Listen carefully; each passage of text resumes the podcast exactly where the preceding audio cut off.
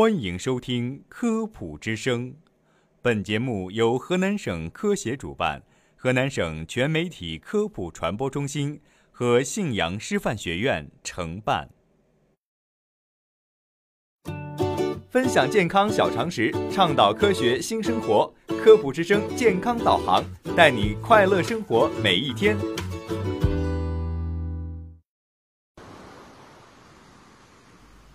大家好，我是林燕，我是朗明。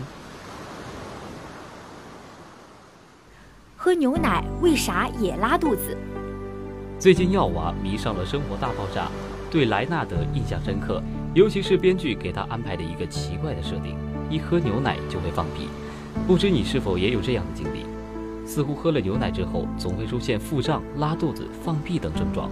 总之，不喝牛奶就生龙活虎，一喝牛奶就立马变病猫。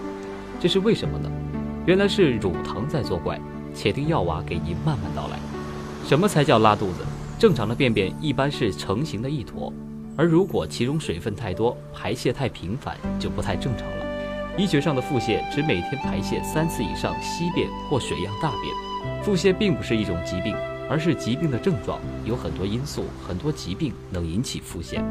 导致腹泻的原因有很多种，其中感染性因素居多，一般是由于吃了受污染的食物引起的，包括病毒感染、细菌感染和寄生虫感染。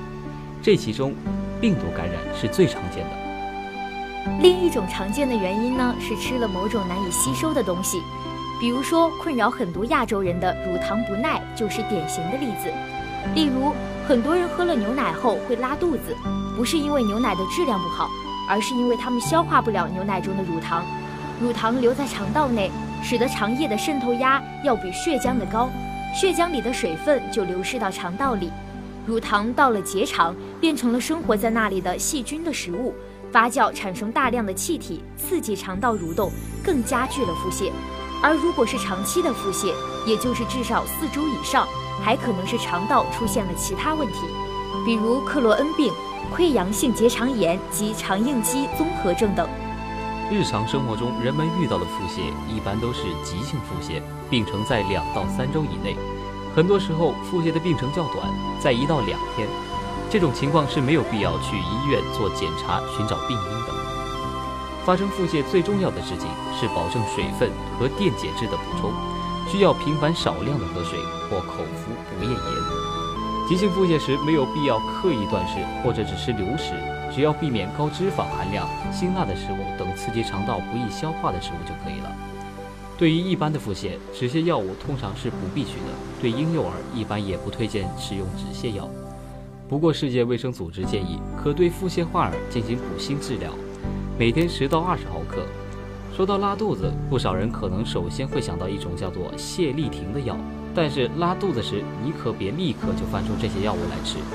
泻立停、利特林这样的药物其实是治疗细菌感染的，它们的有效成分都是抗菌药。前面已经说到，日常的拉肚子其实还是病毒感染居多，而这些药对病毒都没什么效果。抗菌药物最好只在医生明确诊断之后遵医嘱服用。还有不少人会使用一些抑制肠道蠕动的药物。比如异蒙停等，实际上在某些情况下，腹泻可能是人体抵御病毒、病菌感染的一种方式，能让毒素尽快的排出体外。在这种情况下，止泻反而不利于身体康复。